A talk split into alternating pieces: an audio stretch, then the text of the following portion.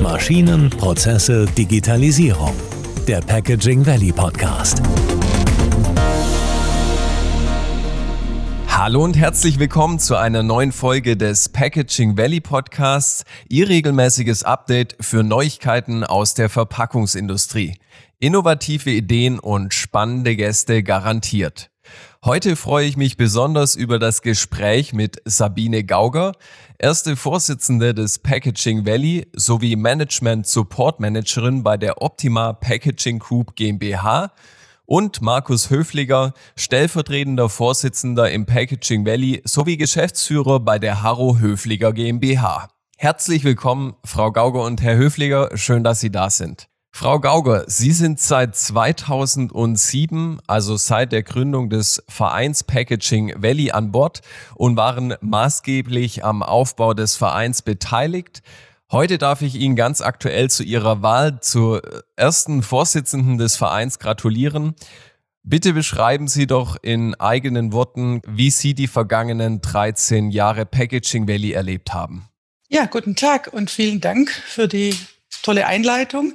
Gerne beschreibe ich kurz, äh, wie die 13 Jahre, die spannenden 13 Jahre abgelaufen sind. Also wir hatten ähm, 2007 die Idee, die schon ein paar Jahre lang ähm, so rumgewabert ist, konkret gemacht und eingeladen zu einer ersten Versammlung. Und das war dann auch gleich die Gründungsversammlung. Es kamen damals, ich meine, so rund 20 Unternehmen und 15 davon mhm. haben sofort ähm, zugesagt, jawohl, da wollen wir dabei sein, wenn ihr gründet und haben ihr Interesse auch schriftlich dann äh, bestätigt. Daraufhin sind wir kurz danach zum Notar und haben das Packaging Valley auch offiziell als Verein Packaging Valley Germany e.V. gegründet. Und seither äh, geht es stetig bergauf. Wir haben dann in den ersten Jahren gleich begonnen mit vielen Veranstaltungen, gemeinsamen Messenauftritten und auch weiteren Aktivitäten, so dass wir dann letztendlich nach zehn Jahren schön feiern konnten, ein großes Fest machen und hatten dann zu der Zeit so rund 40, 45 Mitglieder. Die genaue Zahl mhm. habe ich jetzt nicht mehr im Kopf. Ja, bis dann eben der Punkt kam, wo es noch spannender wurde und das Pack äh, und Packaging Valley sich verlobt hat. Aber ich ja. denke, da kommen wir später noch drauf. Ja, genau. Also beim Pack, Herr Höfliger, also die, die Firma Harro Höfliger ist ebenfalls Gründungsmitglied vom Pack, also dem Packaging Excellence Region Stuttgart e.V. Und der wurde ebenfalls 2007 gegründet. Und von 2013 bis zum Sommer 2020 waren Sie erster Vorsitzender des Vereins und haben nun seit der Fusion das Amt des stellvertretenden Vorsitzenden inne. Wie haben Sie die vergangene Zeit erlebt, so von der anderen Seite her betrachtet?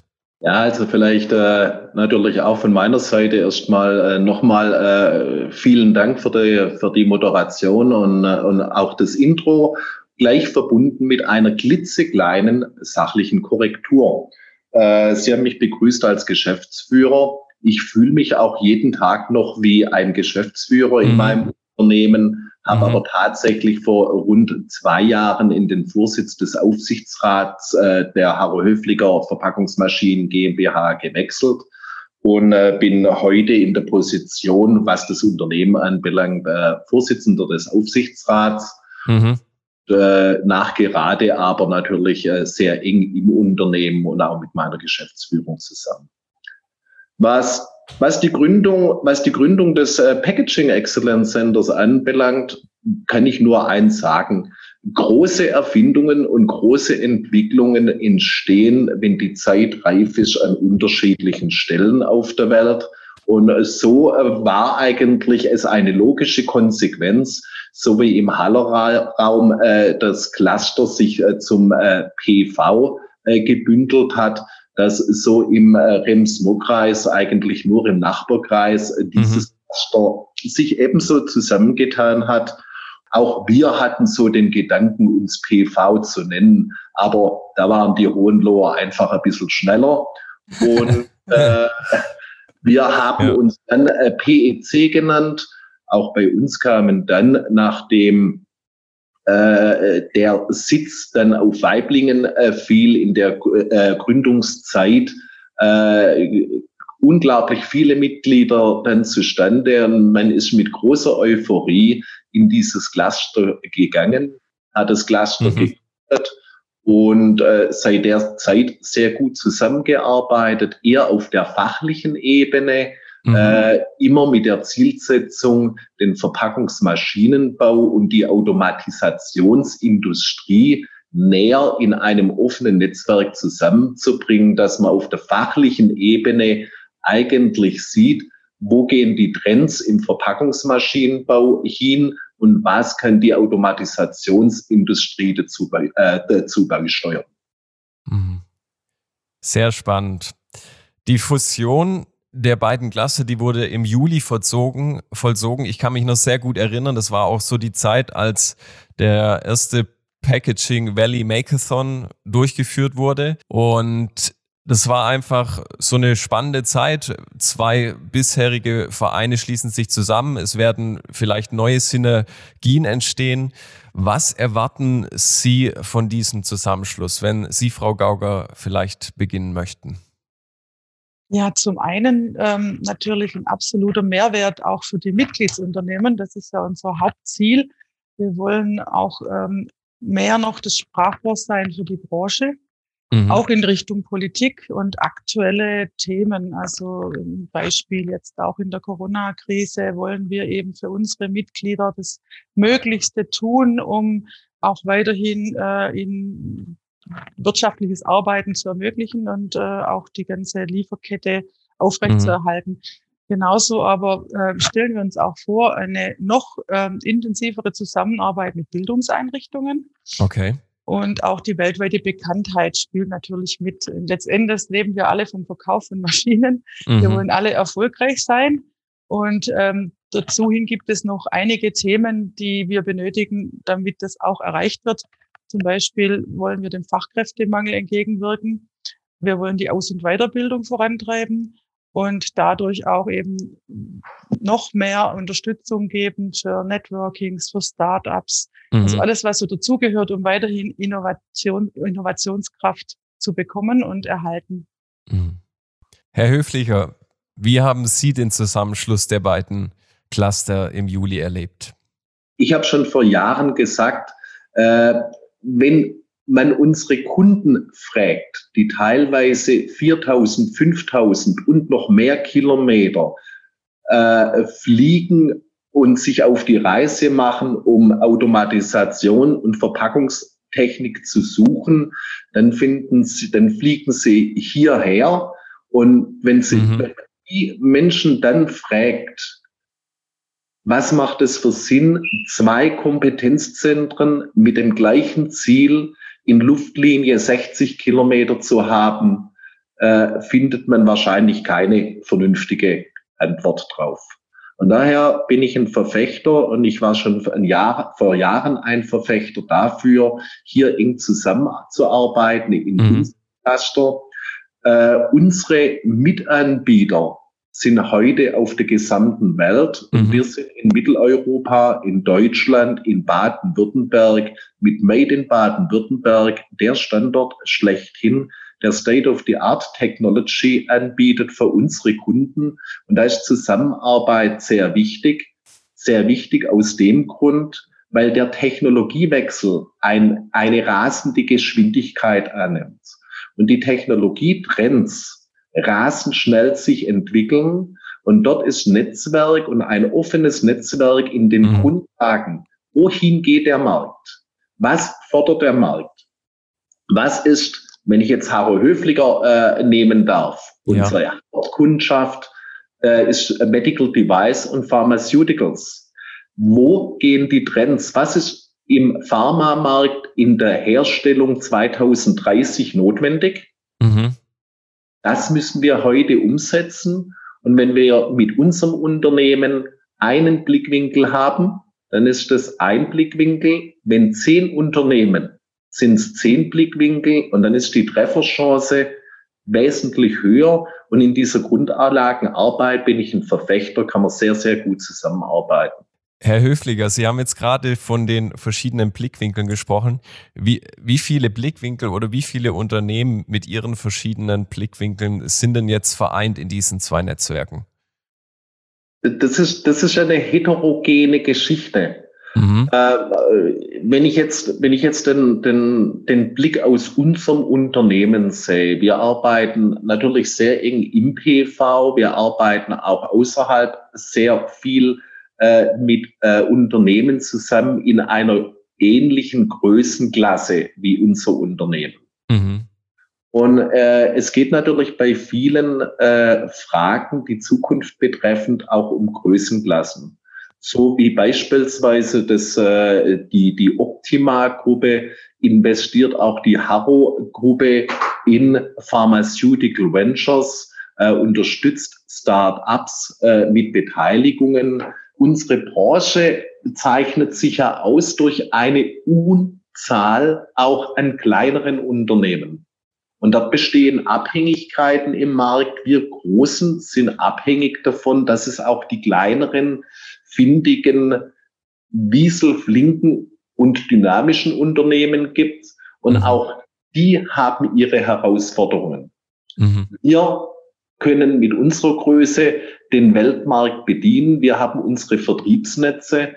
Kleinere Unternehmen fällt es wieder wesentlich schwerer. Und Go Asia, Go China oder Go USA, wenn man Trends anschaut, in der zukünftig vielleicht Regionalisierung wieder dieser großen Verkaufsregionen ist auch so ein Netzwerk zum einen in der horizontalen Ebene, dass die kleineren Unternehmen mehr sich wieder austauschen, mhm. aber auch vertikal, dass große Unternehmen von der Dynamik und dem Erfindergeist der kleineren profitieren, aber auch kleinere Unternehmen wieder von der vielleicht höheren Möglichkeit und dem höheren Fachwissen auf dem internationalen Sektor profitieren. Jetzt würde ich gerne nochmal speziell auf das Messethema eingehen. Das ist durch Covid-19 natürlich sehr erschwert worden. Viele Fachleitmessen wurden abgesagt oder verschoben. Wie sehen Sie da die aktuelle Situation? Ja, das ist traurig. Äh, das tut uns auch leid, dass äh, jetzt die Messeorganisationen und die ganzen Aussteller äh, also die ganze Branche so, so dermaßen leidet, weil mhm. ähm, klar, die Messen kann man und will man nicht ersetzen. Äh, wir brauchen sie auch wieder. Es ist ein, äh, einfach ein Ort der Begegnung. Es, es ersetzt, äh, es kann nicht ersetzt werden durch die digitale Meetings. Ich mhm. denke, ein ganz wichtiges Instrument. Und der virtuelle Austausch ist schön und gut, aber ähm, der persönliche hat dann doch noch viel mehr Gewicht. Und Messen wird es wieder geben, hoffentlich in der zweiten Jahreshälfte. Auch das wünschen wir uns. Ob es immer alles in dieser Größenordnung noch sein kann und muss und in, in dieser Fülle. Also mhm. wir haben ja die letzten Jahrzehnte auch eine Messelandschaft äh, bekommen, die ist ja wahnsinnig gewachsen, muss ja. man auch mal sehen. Mhm. Aber ganz klar, unsere wichtigen Kernmessen, die brauchen wir und die wollen wir auch weiterhin. Mhm. Markus, habe ich das so richtig gesagt? also, also äh, ich danke ja erstmal äh, bei der Frage, äh, Sabine, dass du das Wort ergriffen hast, weil äh, das ist äh, ein Spezialgebiet und du kommst ja aus Marketing. Äh, ich kann von meiner Seite da eigentlich nur ergänzen, Dinge schaffen und Vertrauen schaffen geht durch persönlichen Kontakt und so, so sind wir Menschen halt. Mhm. Das, äh, das, äh, das in der Anonymität zu tun, das funktioniert nicht.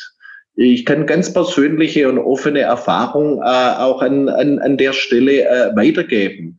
Äh, dieses Jahr sind die Märkte und ich denke, viele Unternehmen in unserer Branche haben auch dieses Jahr noch weitere Aufträge erhalten und stehen eigentlich halbwegs mehr oder weniger gut da mit Auftragsbeständen. Das hoffe ich zumindest für jeden.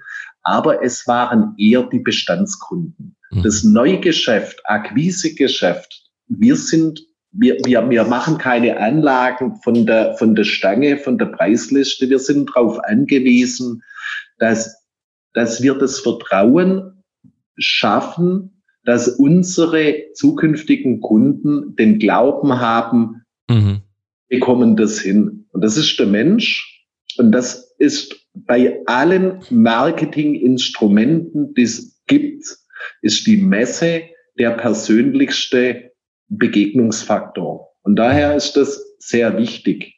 Inwieweit sich die klassischen Messelandschaft etwas verändert, es zu mehr Spezialmessen, zu regionalen Messen geht, inwieweit es zu Symposien geht, ähm, das wird die Zukunft zeigen. Aber ich stimme komplett zu, ohne Messe mhm. wird es sehr schwierig, die persönliche Erstakquise zu betreiben. Genauso wie es mit Videokonferenzen nicht gehen würde, Mitglieder im Packaging Valley zusammenzubekommen. Also auch dort hoffen und freuen wir uns wieder, wenn es bald möglichst wieder losgehen kann, von Mitglied zu Mitglied, dass sich die Mitgliedsunternehmen öffnen, dass man mal wieder äh, äh andere Betriebe sehen kann, dass man sich gegenseitig besuchen kann, weil da kommen dann die Gedanken und äh, Emotion ist notwendig und mhm. die kann der Bildschirm leider sehr, sehr schwierig nur rüberbringen. Mhm. Absolut, ja.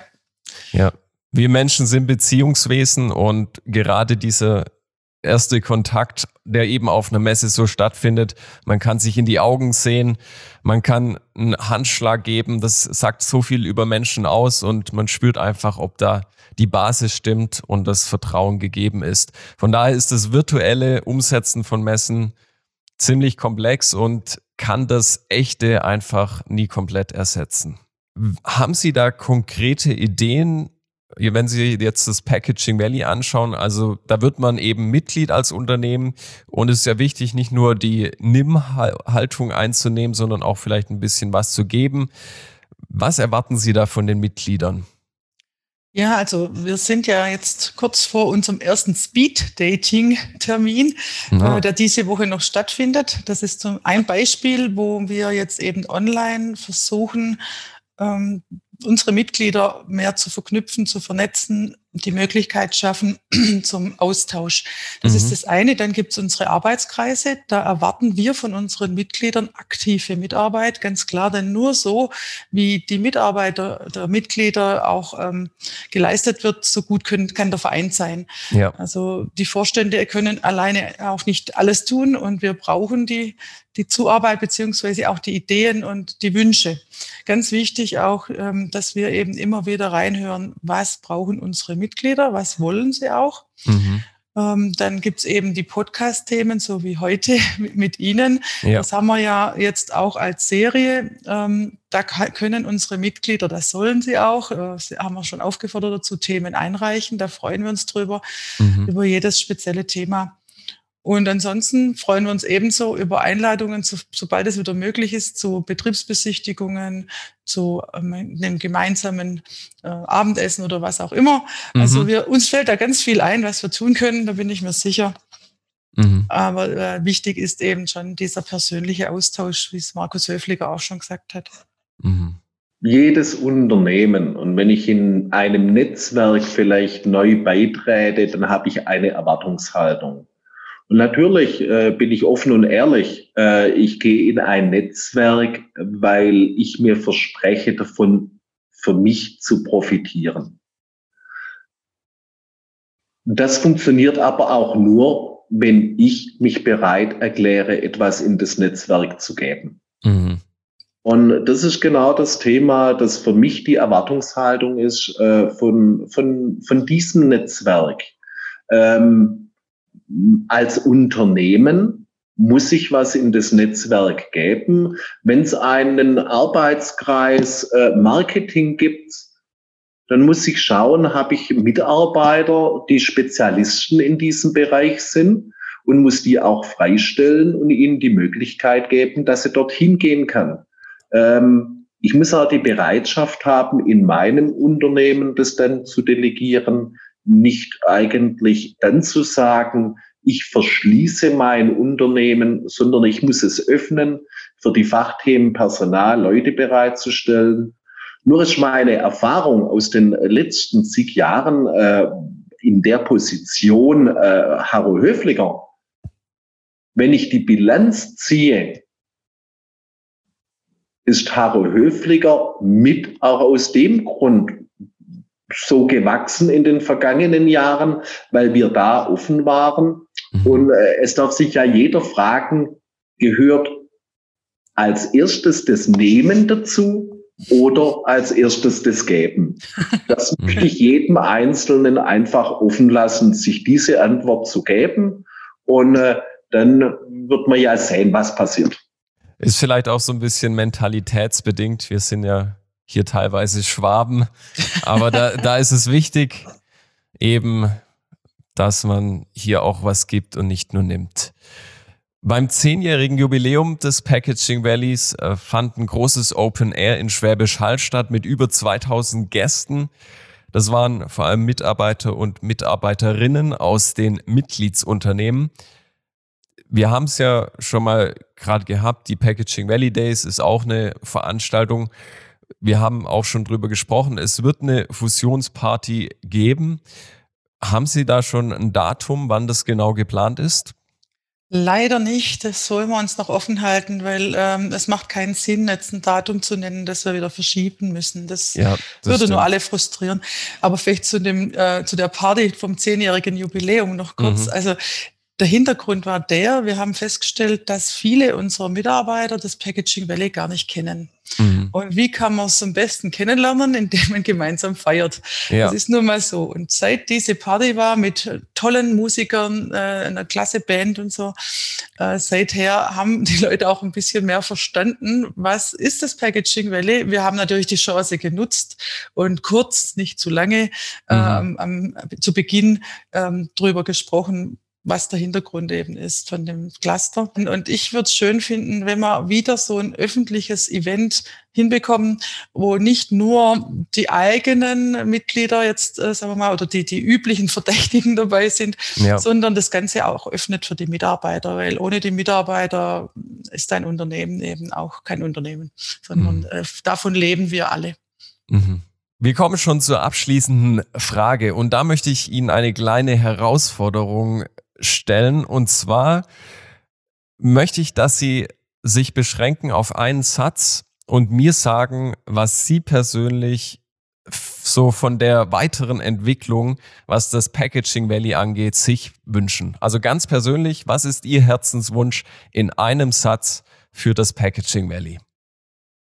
Also mein Herzenswunsch für das Packaging Valley ist eine aktive Mitarbeit aller Mitglieder zum Wohle aller, bis hin äh, zu den Konsumenten in, in Richtung Nachhaltigkeit zu denken und uns gegenseitig weiterhin so viel Vertrauen zu schenken und äh, gemeinsam zu wachsen an den Aufgaben und an den Themen. Das wäre mein größter Wunsch. Mein größter Wunsch ist eine offene, vertrauensvolle Zusammenarbeit von allen Mitgliedern, die auch einfach Spaß macht. Wow, dann bedanke ich mich ganz herzlich äh, einmal für diese tollen Abschlusssätze und auch für das gesamte Gespräch. Vielen Dank, Frau Gauger und Herr Höfliger. Wir wünschen Ihnen alles Gute für die Zukunft und auch natürlich dem Packaging Valley und freuen uns, wenn wir dann die große Party nächstes Jahr schmeißen. Wenn Ihnen diese Folge gefallen hat, dann abonnieren Sie den Podcast, lassen Sie uns eine positive Bewertung da und erzählen Sie Ihren Kollegen davon. Bis zum nächsten Mal.